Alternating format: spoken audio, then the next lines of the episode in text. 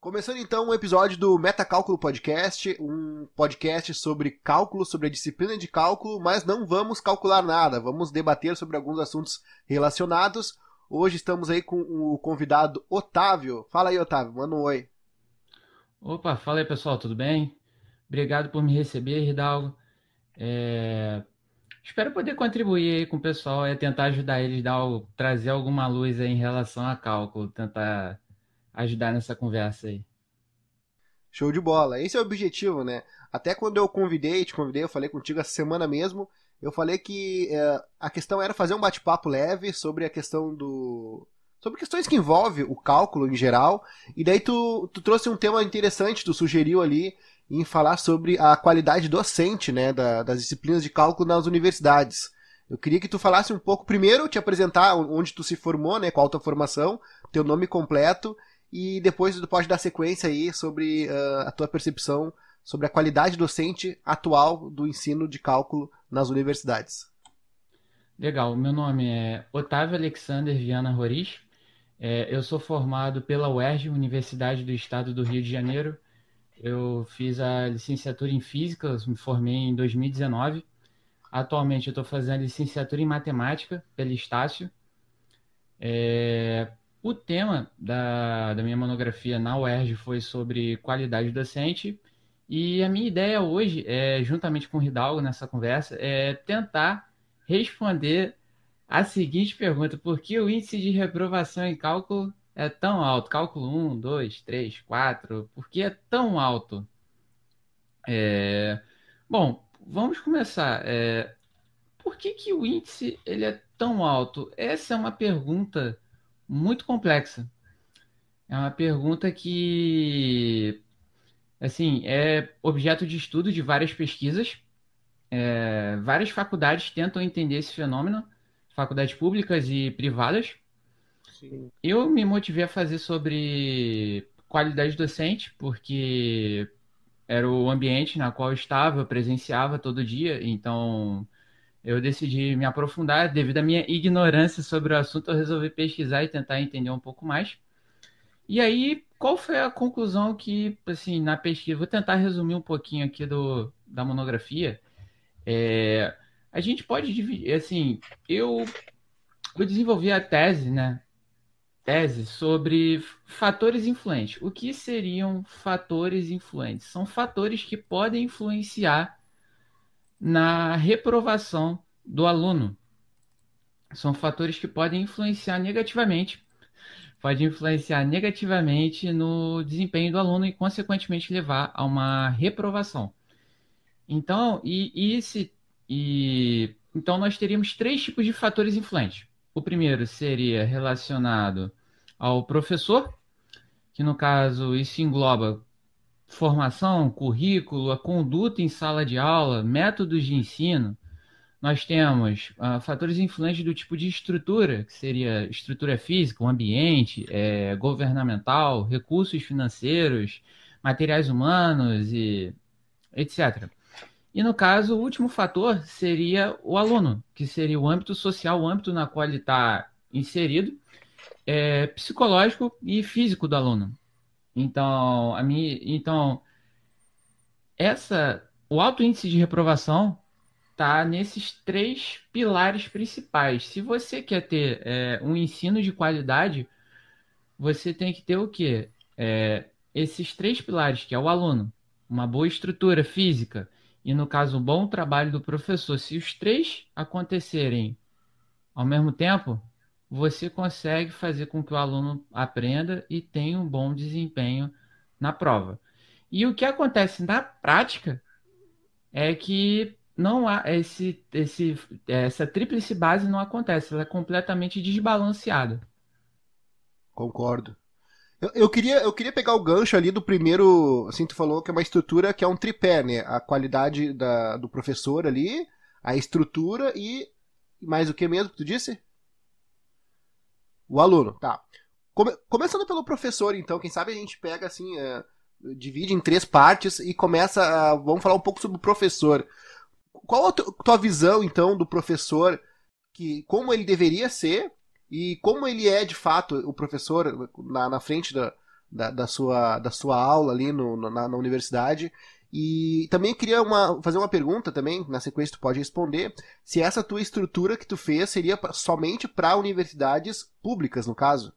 É, vamos lá, sobre a questão dos fatores dos professores. É... Otávio, você dizer que qual seria o modelo, é, qual seria o... definir um padrão, um modelo de é, professor, assim, vamos lá. Na literatura, e pelo que eu tenho aqui, é, determinados fatores podem influenciar negativamente para a reprovação do aluno. Obviamente que você tem fatores positivos, né? Então, por exemplo, é, botei aqui, tem aqui é, fatores influentes relacionados ao professor, que já tem até na literatura, existem pesquisas sobre isso. É, a ausência dos professores são o quê? Professor faltando, falta de pontualidade, falta de domínio de conteúdo, a ausência de métodos e técnicas, falta de dicção, é, inaplicabilidade de exercícios nivelados com o nível de dificuldade da matéria. Então, você uh, dá um exercício extremamente difícil e complexo, ou você também pode dar uma prova que é extremamente difícil e complexa, que não bate com o nível da aula, nem com da lista de exercícios, nem com o livro básico que o professor utiliza. Então, a ausência também do suporte docente para corrigir erros. É, sanar deficiências da matéria. É, problemas de relacionamento com os alunos, o professor fala assim, é, xingando, é, falando mal, é, entre outras coisas. É uma realidade, né? Mas existe, infelizmente. Infelizmente.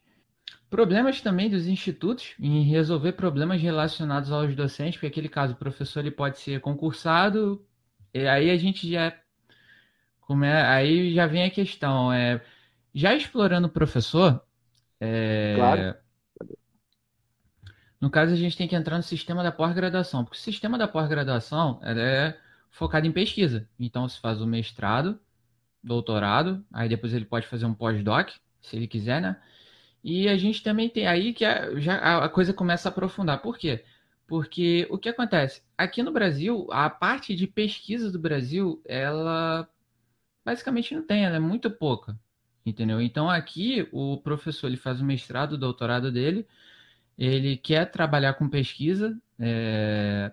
O que, que ele faz? Ele, por muitas vezes, por falta de opção, ele acaba fazendo é... concurso público para trabalhar como professor universitário. Então, no, como professor universitário, né, como pesquisador, ele tem uma parte da, do tempo dele que é dedicado para pesquisa e outra parte para ensino. Entendeu? Então, no caso, as matérias, no, na pós-graduação, você fala. E, no caso, tu entende que isso é prejudicial, não deveria ser assim. Não, deveria ser obrigado a, a, a tirar um tempo para a área da pesquisa, porque isso interfere na qualidade da, da aula dele, de fato. Então, o que acontece? Acho que quando, quando o professor ele faz o concurso para determinada disciplina, geralmente para determinado, determinado é, de, é, departamento, ele vai dar uma aula relacionada ao tema da assim algo, por exemplo, ele vai pesquisar algo sobre ótica, ele vai dar algo daquela área, mais ou menos por ali. Geralmente ele dá é, o, o, ele dá aula relacionada ao setor que ele, o departamento que ele faz pesquisa, tudo bem?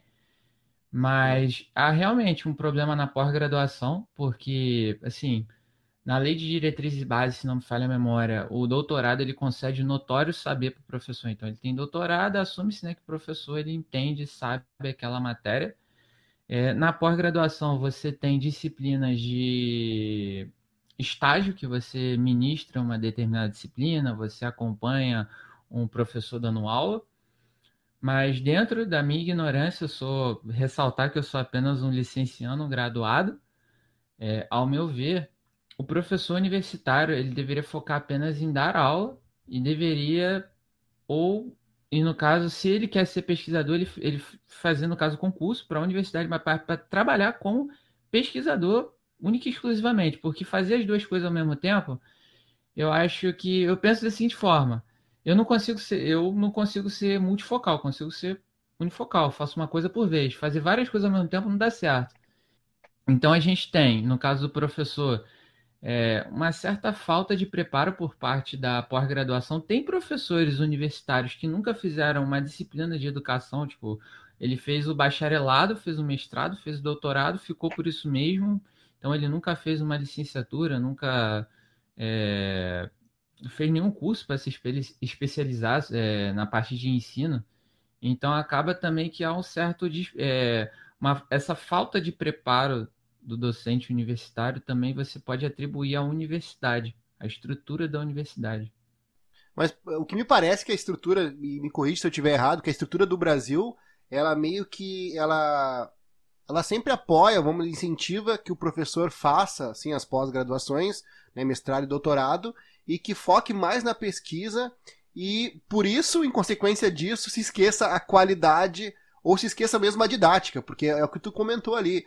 É, o cara tem é, é pós-graduado, tem mestrado, tem doutorado, mas de fato não sabe dar aula. Às vezes, às vezes tem perícia, ele tem perícia em fazer uma pesquisa científica. Então a gente não está falando em demérito do profissional, bem pelo contrário. Às vezes é um profissional renomado, que super influente, que faz pesquisa, pesquisas extremamente importantes, mas que não necessariamente sabe dar uma aula.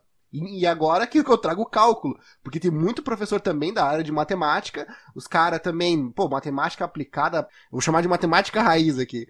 E daí ele chega lá na frente para dar aula para os alunos e não consegue explicar uma integral, integral dupla, entendeu? Poxa, então tem muito disso, né?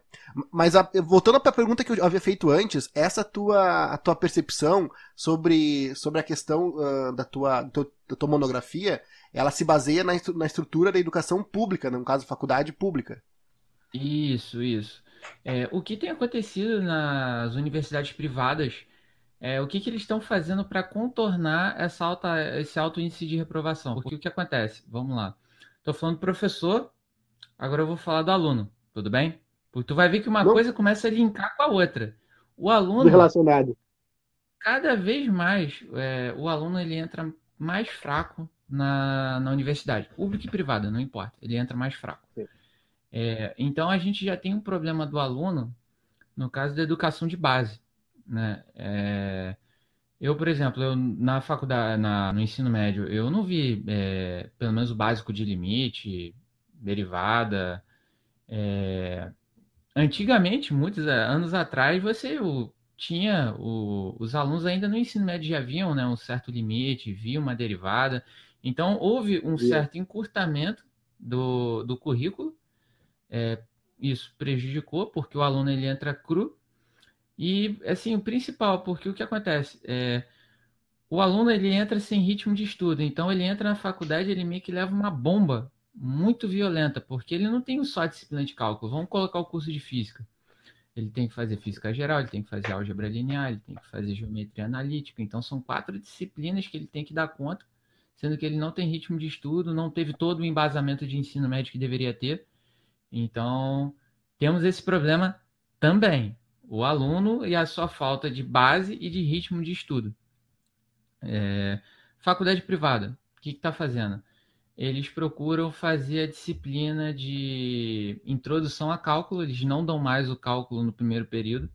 Por exemplo, o cálculo que eu tive no meu na universidade pública é limite, derivada, integral, bonitinho. Então, mas na privada o que, que eles fazem? Eles dão uma introdução ao cálculo no primeiro período. Aí eles chamam de cálculo 1. Ele pega esse o limite e a derivada, faz cálculo 1, aí depois faz um cálculo 2, que é só integral Aí depois, então eles pegam, no caso, a emenda de uma universidade pública, que no caso é isso, eles pegam e fragmentam em vários pedacinhos e vai dando aos pouquinhos. Para quê? Para que a, não, a taxa de reprovação e até mesmo de desistência seja baixa, porque é faculdade privada, então você tem que ter uma quantidade alta de alunos até para sustentar toda a estrutura. Né? Sim. Universidades públicas também, então algumas tem feito isso, é, dar uma disciplina de cálculo, é, introdução a cálculo, ou fragmentar o cálculo. É, já vi iniciativas até mesmo da UERJ, de, até mesmo de veteranos, de darem aula nesse período de férias. Ele, não agora que é uma pandemia, mas na época de férias eles pegam, chamam os alunos, os, os calouros, dão algumas aulas de cálculo, tipo produtos notáveis, apresenta função, para o aluno já se familiarizando e estudando. Então, estão tentando fazer iniciativas, mas assim, o que era para ser uma iniciativa coletiva acaba sendo individual. Pequenos vai sendo feito em alguns lugares, né? Tentando resolver do jeito que pode. É aí que surge a ideia do pré-cálculo, né? Eu não sei se existe Exatamente. isso em outros países, só que aqui é muito comum agora se falar em pré-cálculo, que é uma estrutura base ali de álgebra, geometria analítica e funções, para tu conseguir processar toda o, a carga de matemática da, do cálculo que é pesado, né, cara? É, realmente isso aí é uma alternativa, né, que algumas universidades encontraram para manter o aluno no curso. É, é, se não tem como você melhorar a educação de base, você a ensino fundamental médio, você dá uma base mínima para ele poder seguir, tipo uma bicicleta com rodinha. É o, uhum. o pré-cálculo, né? Mas uma opção que encontraram. Escuta, mas tu falou ali, so, tu falou sobre a qualidade do professor, né? E a questão da uhum. pesquisa e sobre a, a, o aluno, a posição do aluno não ficou claro para mim. Tu entende que não é culpa do, do, aluno, mas sim culpa da estrutura do ensino básico que ele teve antes da, da faculdade, é isso? É, no caso, é, como fatores influentes que são relacionados ao, ao aluno, a gente pode listar uma série de fatores que são problemas pessoais, problemas de saúde, problemas financeiros, falta de identificação com o curso, porque às vezes o aluno não tem aquela maturidade toda. É, a gente tem dificuldade de conciliar trabalho e estudo. Alguns trabalham, com o primeiro período tinha colegas meus que trabalhavam. É, dificuldade mesmo de aprendizado, justamente por essa falta de, de base. É, e aí, o que acontece? Como você me perguntou, essa questão da, do aluno entrar sem base, considerando que nós temos um ensino público e que nós pagamos por esse ensino público através dos impostos, então eu pago por aquilo, é, o ensino público tem culpa, o governo, no caso, né, tem culpa uhum. porque ele deveria investir mais no ensino público para que ele seja de qualidade, consiga bater de frente com o ensino é, privado e consiga dar uma boa base para o aluno para ele poder entrar na faculdade, entendeu?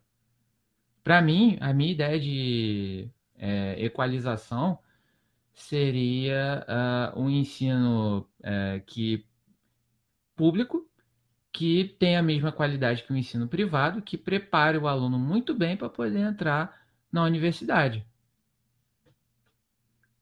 Posso te fazer uma pergunta? Não, eu, eu te entendi. A questão é Uh, eu queria fazer uma pergunta para ti. Tu já trabalhou ou tu trabalha com dando aulas para o ensino básico ali, ensino fundamental e médio ou não? Então, é, eu já fiz alguns estágios em escola pública, então eu pude ver na pude ver bastante coisa no estágio. Você faz o, toda a disciplina de licenciatura, para quem não sabe, você faz os estágios de observação, que geralmente alguns deles são, os professores pedem para você fazer no, na escola pública. É, então, pude observar todo o cenário. É, no momento, eu, eu já trabalhei em vários pré-vestibulares sociais, agora eu estou até no pré-vestibular social do Cefet, onde eu dou aula é, de física. Só estou como coordenador da equipe de física. Show, então, eu atendo aluno desde o ensino privado, ao, que é do ensino privado ao ensino público. Mas trabalhar dando aula como professor no ensino público, não. Só como estagiário.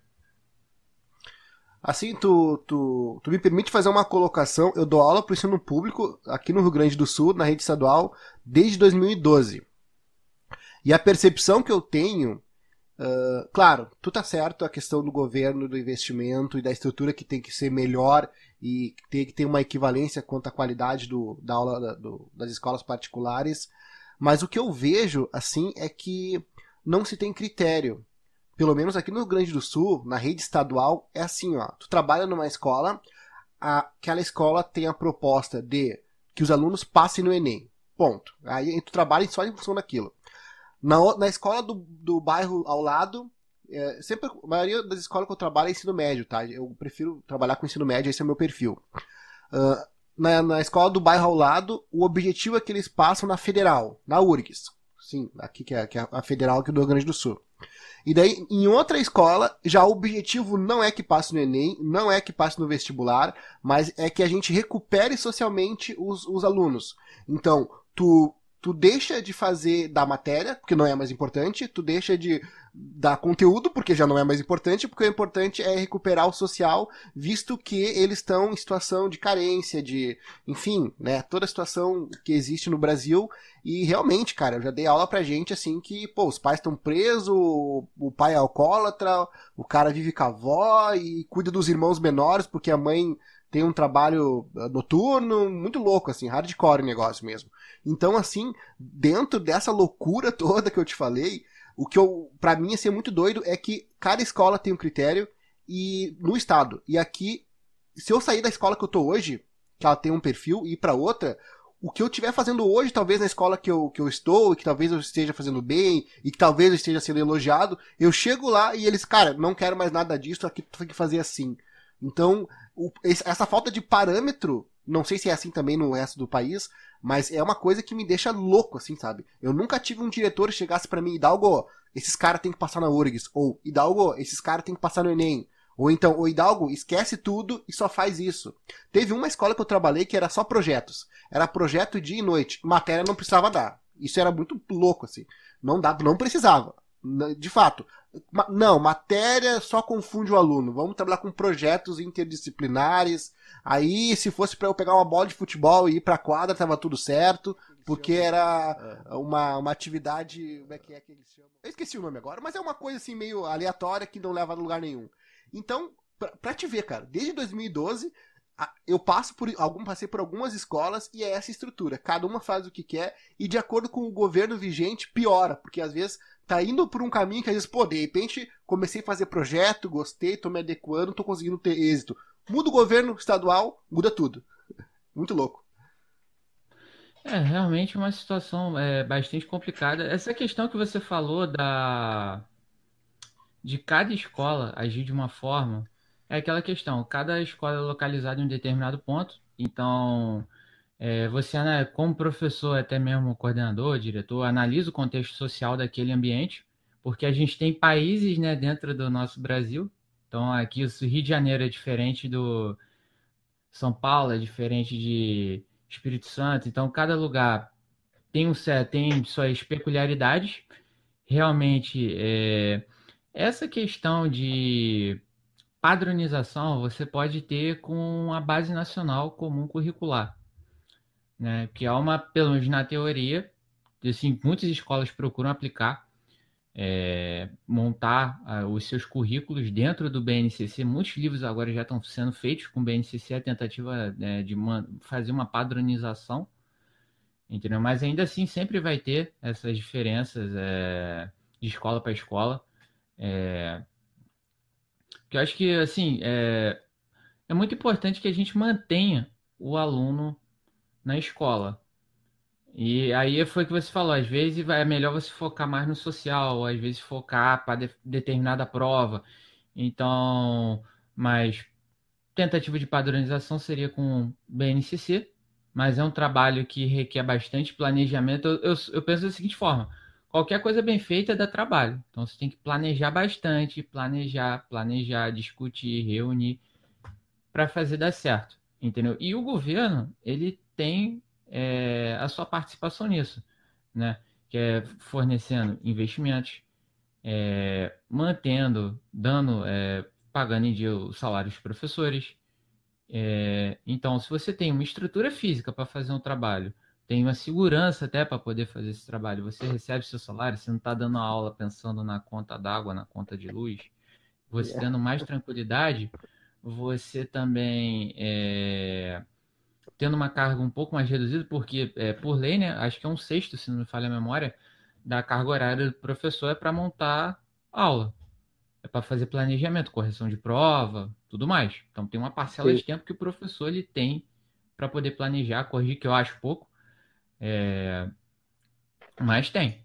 Então, tem que ter, o professor ele tem que ter tranquilidade, tem que ter estrutura para poder fazer o trabalho dele, senão fica muito difícil. E aí acontece uma coisa que eu vi em algumas pesquisas, agora eu não vou conseguir te listar, mas eu já vi isso em alguns lugares, que é o seguinte, o professor, ele tende a internalizar para si, ele tende a dizer, pô, a culpa é minha.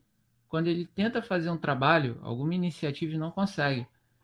Então você tem as, é, falta de investimento do governo, você ele não está recebendo o salário dele em dia, ele está com dificuldades. É, a gente está falando de ensino básico. E Correto. Ele tenta fazer um determinado trabalho e não tem um bom resultado positivo. Ele tende a internalizar aquilo para ele, a jogar a culpa toda para ele. E aí o que, que acontece, professor? É deprimido, estressado, é, largando a docência. Então, isso tudo é consequência. Entende?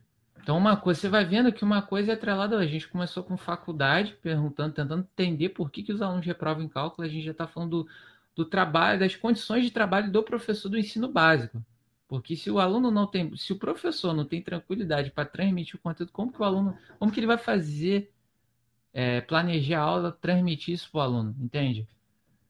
Realmente é, é desafio. É, cara, eu, eu sou professor atualmente por em função do meu diretor atual, da escola onde eu trabalho. Uh, o diretor, o nome dele é Felipe. Felipe Vidal Frago, o nome dele, gente boa. E meu amigo também. Apesar de nossas divergências, ele é meu amigo. E, e nós temos. Uh, e o ano passado, cara, foi o ano passado ou retrasado, não sei agora, nem me lembro. Eu fiquei um período de mais ou menos seis meses sem receber. Porque alguém esqueceu de protocolar alguma coisa no estado e eu fiquei seis meses trabalhando sem receber nada. Aí chegou o ponto que eu não tinha condições de sair do ponto A ao ponto B, ou seja, de, de, de sair da minha casa para chegar na escola. E se não fosse o diretor ter me auxiliado, inclusive na questão financeira, eu não era mais professor. Porque eu fui lá na, na SEDUC, aqui na, na, na Secretaria de Educação, e do, do, do polo onde eu trabalho aqui, que é em Canoas, e, cara, fui lá, seguinte, não quero mais, eu tô passando trabalho e tá me indignando isso, tá me estressando esse trabalho. E dali em diante, aquele foi um divisor de águas. Eu consegui depois, com o auxílio também do Felipe uh, e da diretora, que é a Maria Luciana, que agora mudou, agora, antes era Maria Luciana, agora o Felipe na escola, que eu consegui continuar como professor. Agora, eu perdi a alegria de ser professor de Estado. Eu, para mim, hoje ser professor de Estado é um insulto. Eu tô hoje no Estado, mas eu trabalho todos os dias da minha vida para sair de lá, porque ou para não depender, entendeu? Ah, vou dar aula no Estado? Vou, beleza. Vou lá, dou minha aula. Se eu me estressar ou se eu achar uma coisa que não tá bom, ah, tchau, vou embora. Se quiserem, me liguem, senão não, entendeu? Ou seja, por isso que eu tô entrando por isso que eu tô entrando com essa proposta de fazer podcast, de falar sobre cálculo, que é uma coisa que eu gosto. Então, o que tu falou é verdade. Eu já vi vários colegas meus entrar e sair da, rede estadual assim, ó. Questão de, de um ano pro outro, porque não aguentou mais. É muita pressão, é muito problema. E, como tu disse, a falta de estrutura é, é muito estressante. É, no caso, o, assim, se o governo fizesse a parte dele, tipo, de pelo menos assim, ter uma escola com as condições de estrutura, sala, mesa, quadro, é, ventilador. Assim, ventilador em lugares quentes nem adianta. Mas pelo ar-condicionado, ter uma escola, ter uma escola boa. Você mantém o salário dos professores em dia. Pode ser pouco? Pode. Eu, mas em dia. Com certeza o trabalho do professor já seria bem melhor, muito melhor.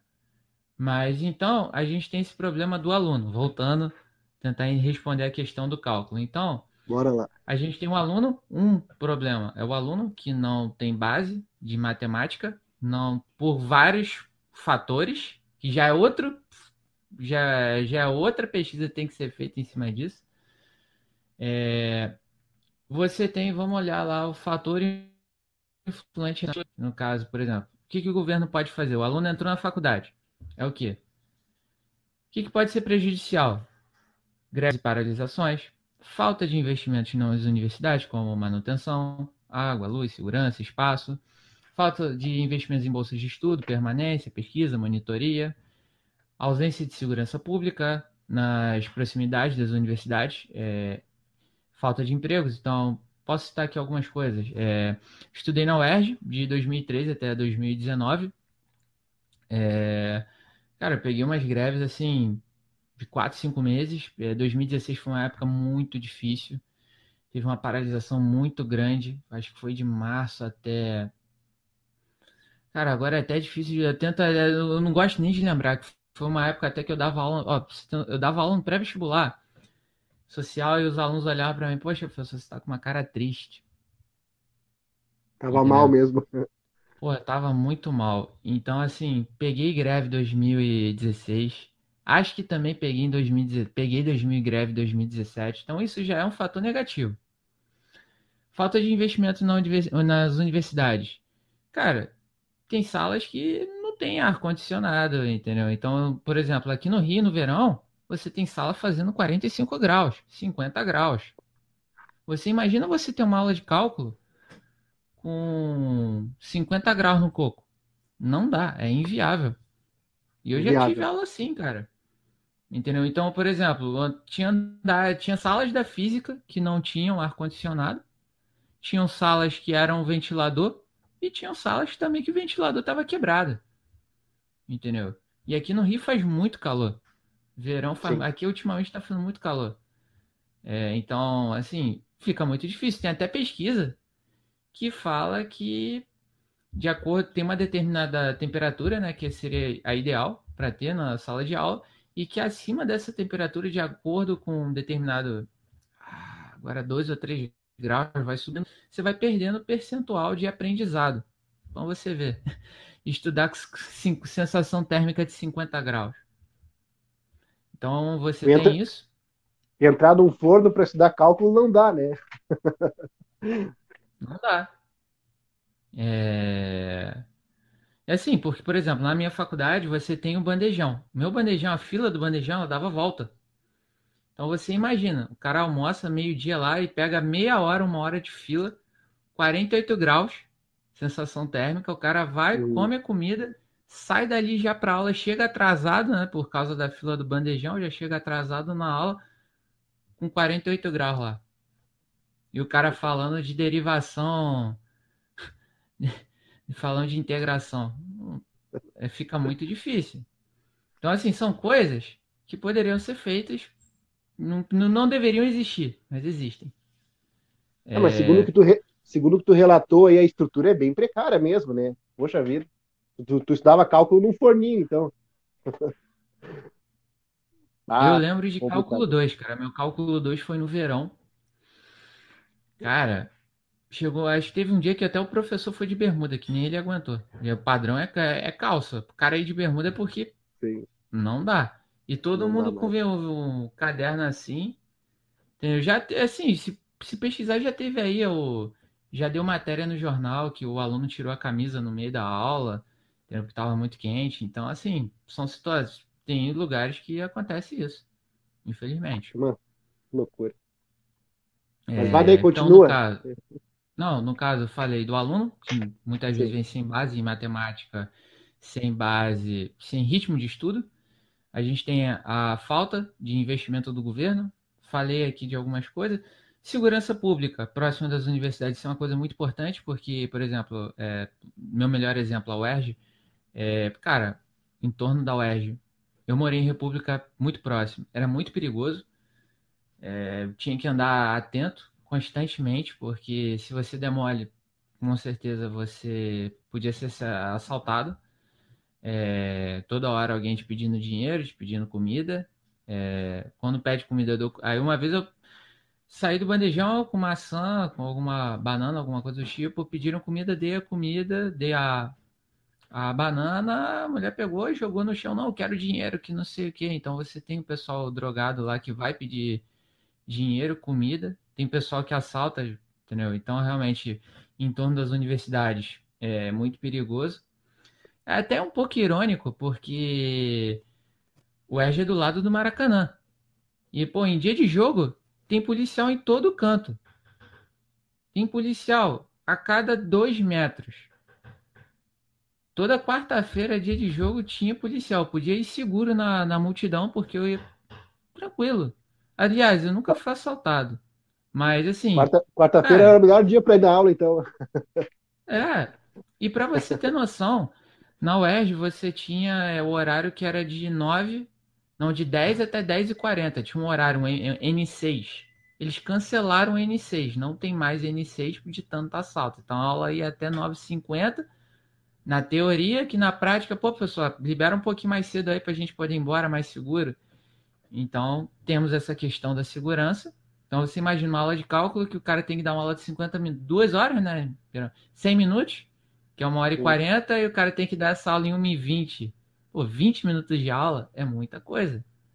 Meia hora de aula é muita coisa. Então, a gente tem essa questão também da segurança. Professor, é, professor aluno, temos a estrutura. Então, assim, esse conjunto de fatores todos que eu estou listando é, influenciam sim na reprovação do aluno em cálculo, reprovação em massa. Até na minha pesquisa aqui, é, eu perguntei para os alunos se eles já estiveram numa turma onde o índice de reprovação foi maior ou igual a 50%. 96% das pessoas disseram sim. Então você vê a partir daí, entendeu? Então, taxas de reprovação altíssimas. Que, por exemplo, pedagogia, disciplinas de humanas, geralmente índice de reprovação é mais baixo. Então, minha orientadora é da pedagogia. Quando eu falei de, de fazer de 50%, ela falou: que? Não, faz isso não, não precisa, cara. Não vai trazer resultado, não. Confia que vai dar certo que vai a gente vai ter um vai, ter um retorno disso. Deu aí, ó, 96% dizendo que já tiveram numa turma onde reprovação foi alta. Então, todos esses fatores, governo, é, que influencia na segurança na universidade, que influencia no ensino público, ensino fundamental, ensino médio, isso tudo influencia para o aluno, para a base que o aluno vai ter para poder fazer a faculdade. Entendeu? E aí o que a gente tem de universidades é, públicas e privadas fazendo monitoria, fazendo, pegando o aimento de cálculo, fragmentando em vários pedaços, isso são é, paliativos, né? tentativas é, individuais né? de, é, de tentar resolver um problema que é muito grande, entendeu? E se você for tentar resolver ele de fato, a gente precisaria é, mudar todo o sistema, entendeu? Eu penso dessa maneira. Interessante. Uh, bem completa a tua pesquisa, né? Eu queria retomar com a ideia, assim, de que, tipo, como o nosso tema é qualidade de ensino docente uh, nas disciplinas de cálculo, tu falou sobre vários fatores e talvez, a partir disso que tu disse, nós podemos uh, perceber que a qualidade, ela advém de uma falta de base do fundamental lá do do ensino básico, né? E da estrutura, como tu diz mesmo, que, que, que não se tem estrutura. E essa falta de base, às vezes, e falta de estrutura, ela se estende para o ensino superior, que nem tu disse ali do, do bandejão lá, que pô, a fila dava a volta, tu tinha que uh, almoçar, fazer o lanche, retornar, e às vezes perdia uma parte da aula num calor absurdo. Então eu acho interessante assim que de repente, pô, alguém vai nos ouvir vai dizer, pô, os caras estão tão malhando aí, tá falando mal dos professores uh, de ensino superior. Uh, não necessariamente, é, é, o que eu falei antes, ó. Uh, tem muitos professores gabaritados, com perícia, por exemplo, em pesquisa, que às vezes falta para eles uma didática, certo? E isso tem que ser aperfeiçoado. Tem muitas universidades que são boas, mas falta estrutura, falta organização, falta um ar-condicionado, como mesmo tu disse, né?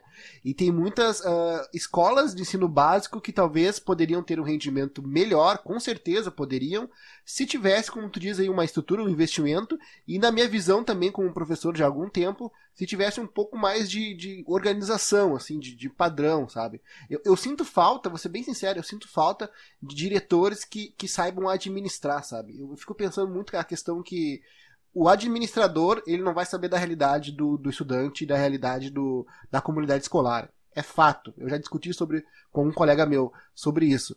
Mas em contrapartida, eu acho que o diretor que chega até a posição de diretor, eu acho que o mínimo que ele poderia fazer ou que o governo poderia disponibilizar para ele é um curso de administração gratuito. Cara, vai lá se, se, se matricula lá que a gente paga.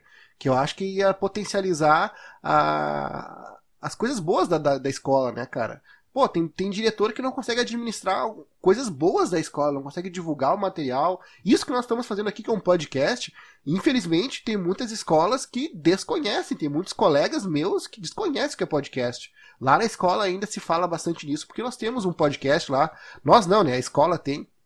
Eu participo da, da edição questão do, da estrutura, assim, desde o ensino básico, e, e, vou um pouquinho mais além, eu acho que o professor hoje sai formado da, da, da, da faculdade, da universidade, tipo, me formei em matemática, me formei em física, e o cara não sabe dar aula, ele vai aprender a dar aula dando aula, que nem tu ali, que já tem uma experiência. Cara, aqui no Rio Grande do Sul a gente fala tu, espero que tu não se ofenda, acho que vocês falam você, né? Não, não leva mal. E como eu falei, tipo, tu já tem uma experiência quanto a dar aulas uh, em cursos pré-vestibulares, e isso é bem interessante. Então, tudo que tu falou, tudo que nós falamos hoje, cara, muito bacana, muito legal. Eu acho interessante tudo que tu pontuou. E o podcast, cara, tá ficando show de bola. Muito bom mesmo. Gostei do, do bate-papo contigo aí. É, assim, dá para explorar muito mais coisas, não é só o professor. A gente tem toda a estrutura, base do aluno. Eu, eu falo sempre isso para meus alunos: é, é um trabalho em equipe. Eu preparo a minha aula, eu dou a aula, quero que você chegue em casa, você faça os exercícios, treine ao máximo. Então, se eu fizer minha parte, você fizer a sua, você vai ter resultado. Você vai conseguir fazer bem a prova, você vai ver que você vai entender mais as coisas ao seu redor, no caso a física, né? No caso da física, é, até a matemática também, se você tem conhecimentos mínimos de física e matemática, de certa forma é até mais seguro, né, para você viver, né? Saber por que de botar um cinto de segurança, saber coisas básicas, entende? Então, é importante você. É... Eu sempre procuro deixar isso bem claro para os alunos, que tem que ser um trabalho conjunto. Não é só. Não depende só de mim, eu dependo deles também. É... E a partir daí até que surgiu a minha iniciativa de querer fazer o canal no YouTube que é uma tentativa de, assim, de baixo custo e com grande potencial de alcance de alunos, tentar fazer, fazer videoaulas é, de ensino superior, que não é nem da minha alçada, mas eu faço, é, fazer videoaulas de ensino superior, ensino médio, para poder ajudar os alunos né, para tentar suprir é, essas dificuldades que eles podem vir a ter por defasagem, por vários N, entendeu? E que, é, assim, é, é objeto de estudo em vários lugares. Bacana, bacana. Ah, aproveitando então, cara, eu vou pedir que tu fale mais um pouco do teu canal ali. Tu tem um canal só, como é, como é que são as tuas redes sociais, se tu quiser divulgar também, fica à vontade, fala um pouco ali do, do teu, dos teus projetos futuros também, se quiser. Não, tudo bem. Não, tudo bem. No caso, eu tenho um canal no YouTube, se chama Otávio Roriz. Eu faço videoaulas para física e matemática, para ensino médio e ensino superior.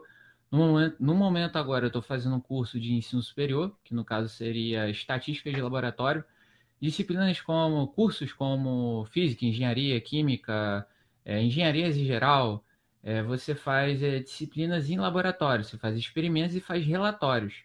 Então eu estou fazendo um curso que é para dar um embasamento para todo esse pessoal das exatas conseguir fazer um laboratório, conseguir fazer um relatório com qualidade, saber fazer um tratamento de dados, é, fazer toda a continha numérica, porque o que acontece?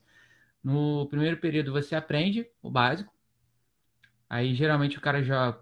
Quando ele aprende, né? Ele joga, ele procura fazer direitinho, mas o cara que aprende mais ou menos, ele procura no fazer um programa, né? Que faz aquilo, adianta, e acaba que ele, ele acaba fazendo coisas né, que nem ele sabe. Tipo, vou fazer essa conta aqui porque vai dar aquilo que faz isso, que gera isso e acabou. Ele não sabe toda o porquê sabe, ele não sabe fazer aquela conta no braço. E justamente a proposta do, desse curso que eu faço é ensinar o conceito, o porquê do conceito, é fazer conta no braço. Eu faço muitos exemplos para que ele tenha condição de fazer todo esse tratamento por conta própria.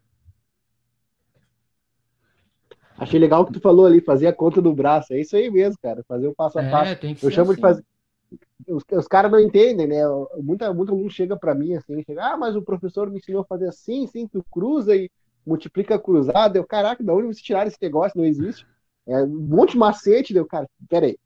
Entende da onde as coisas estão vindo, da onde as coisas para onde as coisas estão indo, que fica mais fácil, tu consegue ter um panorama geral e de fato aprender o que tu tá fazendo, né, cara? Muita memorização também, eu sou eu sou um pouco, tenho um pouco meus preconceitos quanto a isso.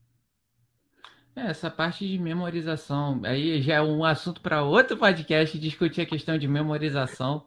Verdade. Mas é, se você aprende o conceito, se você exercita você tem uma certa retenção daquilo. Se você aplica periodicamente, a tendência é que você não esqueça aquilo. A gente tem uma curva de esquecimento, a gente tende a esquecer as coisas com o passar do tempo. Mas se você aprender o conceito, pelo menos o conceito daquilo ali, você já você já consegue desenvolver o resto. Então, você tem, tem que ter uma base sólida, é assim, é um prédio você tem que ter uma boa base, senão ele desaba. Então não adianta você querer é, pegar atalho que não dá certo, entendeu? Verdade, concordo. Tu disse então que tem uhum. Instagram e Facebook, é isso? Quer, quer também dizer o endereço aí, como que acha? É, no caso, o Facebook é professor Otávio Roriz. Eu divulgo lá quando sai alguma videoaula nova. É, o Instagram, otávio.roriz. Vai estar todos os links aí também. Tem o LinkedIn, Com certeza. Otávio Roriz.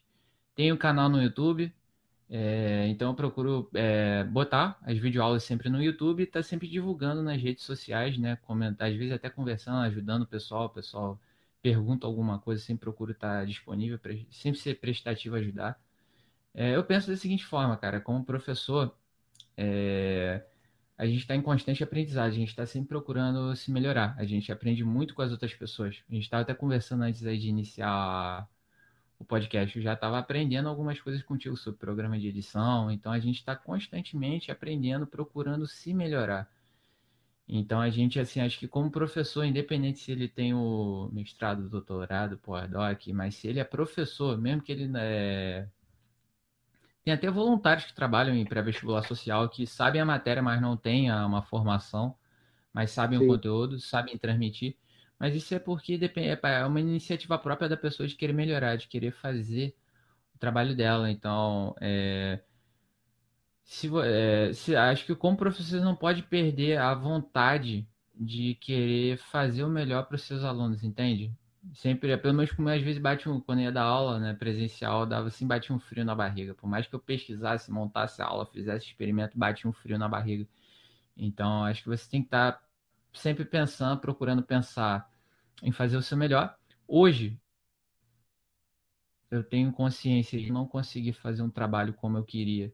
Tem esses fatores que influenciam, que às vezes tem muita gente que não sabe, e aí a pessoa está depressiva, está doente, está se sentindo mal, não sabe porque acha até que, poxa, é, ela está lidando com tanta adversidade e ela acha que a culpa é dela, entende? Então, é, tentar é, é, é, levar isso numa boa. Que se eu tentei fazer um trabalho, eu fiz o meu melhor que eu podia, procurei aprender ao máximo.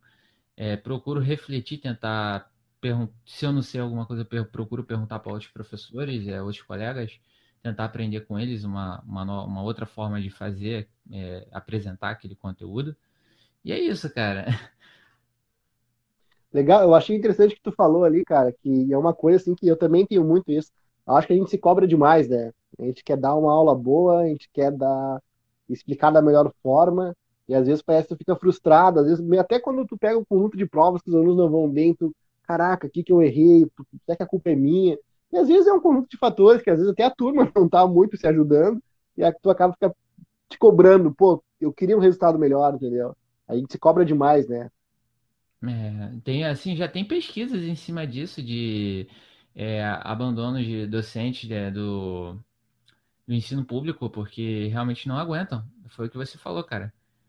Então, assim, é, não quero, não, quero, não é minha intenção aprofundar o. Independente do governo, eu acho que Sim. ele tem que investir no, no ensino, não só no ensino superior, mas investir na educação de base, dar condições para os professores fazerem um trabalho de qualidade. Tem, no Brasil, nós temos muito é, professores, muitos profissionais qualificados, com fizeram a licenciatura e não trabalham na área de ensino porque por, não tem, não, não consegue se sustentar, não, não, é, não fica satisfeito com a qualidade do trabalho que faz. Pô.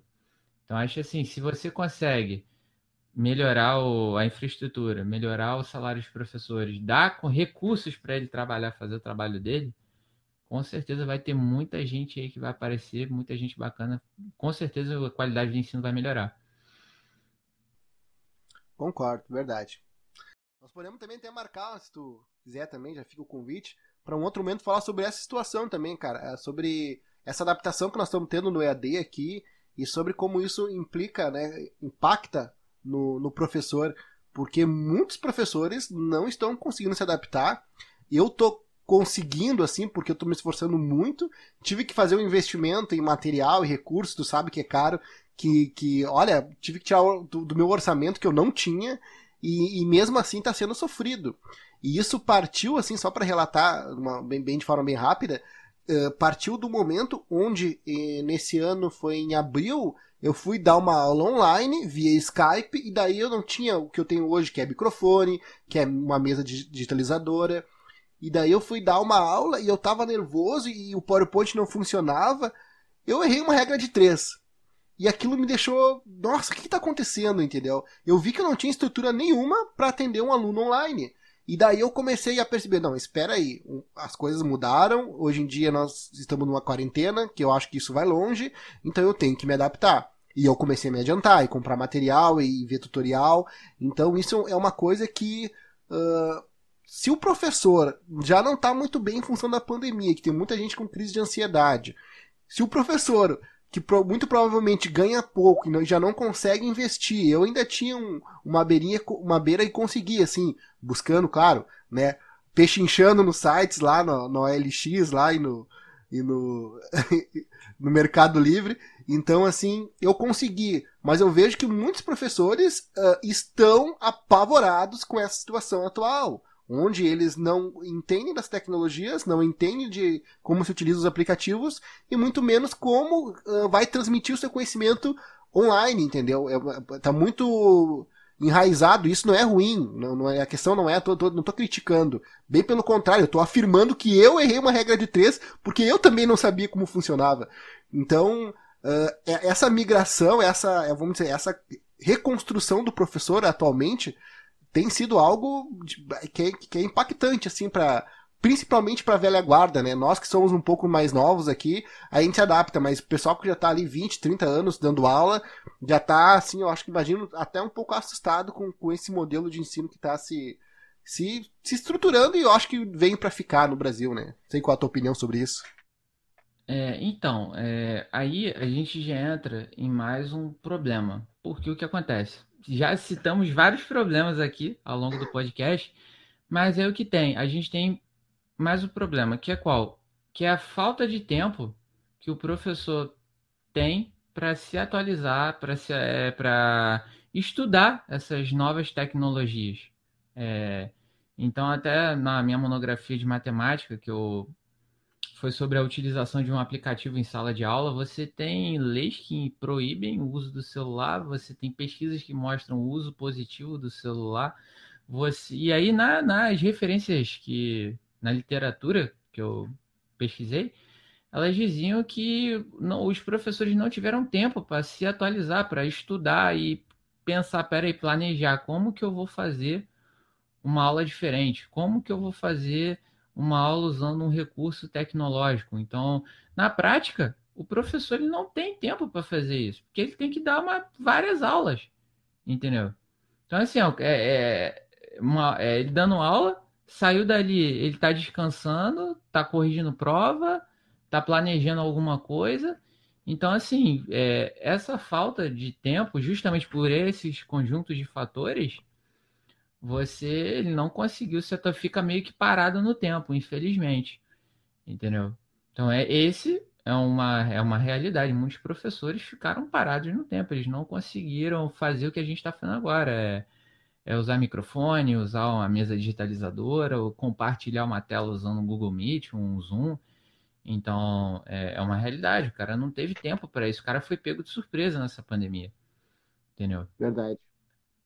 É, se, por é exemplo, se, se o professor ele se ele ganhasse um pouco mais, tivesse que trabalhar, é, tivesse mais tempo para poder planejar suas aulas, com certeza ele teria tempo para estudar. Pô, peraí, vamos analisar, vamos pesquisar aqui aplicativos. O que, que eu posso usar na minha sala de aula? O que, que eu posso fazer? Qual recurso diferente que eu posso levar para os alunos para deixar essa aula mais interessante?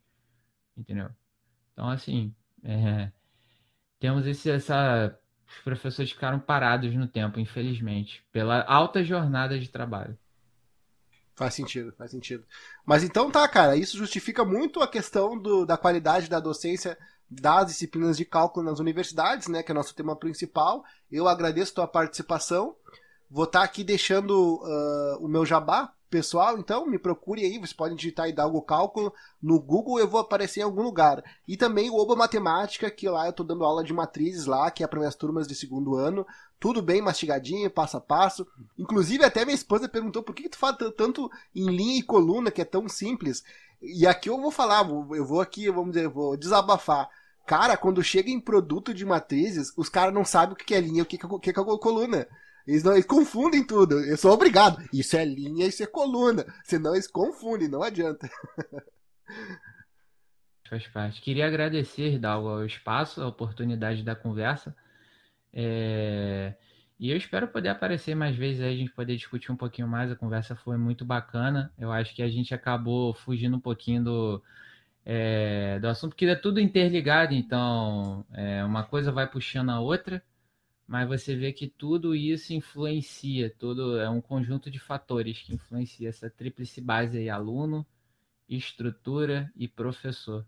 Então, se você, aí, pra, então... quer, quer diminuir a reprovação, faça um balanço disso tudo aí. Um aluno com uma boa base de ensino, um aluno que tem um ritmo de estudo, uma faculdade que tem um ar-condicionado, um quadro que não esteja quebrado, tem a porta para fechar a porta, que não tem uma fila grande no bandejão para tu não ficar assim uma hora com a temperatura de 48 graus. É professor que chegue no horário, tem uma boa dicção. É, procure levar o conteúdo com didática, procure dar uma é, aplicar listas de exercícios que sejam é, condizentes com o nível da matéria, uma prova que seja condizente com o nível da matéria, com da, também condizente com a lista de exercícios. É, certo, entusiasmo, que isso é muito bom. Ah, uma cortesia, cortesia que eu falo que seria um, encora, um encorajamento de, por parte do professor do aluno participar da aula, interagir com ele, dar sempre feedback. Então, é, acho que tudo isso. Show de bola, não. Mas é o que tu falou, cara. não, não. Ótimo, tá ótimo. O que tu disse, assim, ó, apesar de aparentemente, ou talvez uh, de fato, a gente ter saído um pouco do tema, se a gente for parar pra pensar, o problema da estrutura do cálculo, do ensino do cálculo no ensino superior, passa por tudo isso. Passa por, inclusive, o que tu disse ali, pela, pelo, pelo aluno, pela estrutura e pelo professor. Então você tem que pensar de forma integral nas coisas, né? E por que que chega lá, o aluno tá de um jeito, o professor tá de outro e aquela estrutura não funciona. Muito bacana essa, essa, tua, essa, tua, essa tua ideia e essa tua estrutura de, de, de como tu concebe isso, porque ficou bem claro, bem objetivo e de fato eu acho que há de se pensar muito sobre uh, o que tu propõe como, como sendo a, a, o aspecto principal, né? O tripé do, da, do motivo da, da, da, questão, enfim, da qualidade. Só fazer uma última observação. É, eu sou apenas um graduado, tenho uma licenciatura em física, licenciando em matemática. É, a minha monografia, é, a pesquisa ela foi com dados quantitativos, não representativos. Então, para eu reforçar tudo que eu falei aqui Claro que a gente fugiu um pouco do assunto, às vezes pode ter trocado uma palavra ou outra, mas se a gente quiser fazer uma pesquisa, fazer uma coisa aprofundada, seria necessário amostras representativas, né? É, alunos, uma, é, fazer uma amostra representativa e fazer também uma série de pesquisas em cima. Então, isso é tudo aqui que eu falei da minha monografia foi algo bem superficial, é apenas um arranhão na casca da tartaruga. Tudo bem? É isso. Legal, show de bola minha defesa também, cara, eu sou estudante de matemática, ponto. Eu sou professor há alguns anos, já saí, já larguei a faculdade algumas vezes, já desisti de ser professor. Atualmente, meio que comprei a ideia, sou professor, vou continuar na, na, nessa profissão, mas sempre voltando àquilo que eu até havia falado antes. Uh, tentando não depender do Estado, porque, como tu diz, a estrutura ela é precária e o reconhecimento praticamente não existe. E eu vejo assim, cara, que ficar seis meses sem, sem receber, ficar um tempo uh, sem ter um certo reconhecimento né, na questão salarial, ou mesmo um e-mail, aqui no Rio Grande do Sul eu não recebo um e-mail do Estado dizendo, professor, obrigado por ter trabalhado esse ano. Obrigado por ter ensinado. Cara, não recebe um e-mail, não ganha uma caneta do Estado. Então, é, o Estado não nos cativa de forma nenhuma. Então, eu tô peguei a, peguei a versão ao Estado. É, é triste isso, mas é a realidade. Infelizmente. Não, mas é isso. Então, tá. Obrigado, Erdalgo, pelo espaço e pela oportunidade, cara. Valeu. Um abraço. Até a próxima, feito. Tchau, tchau.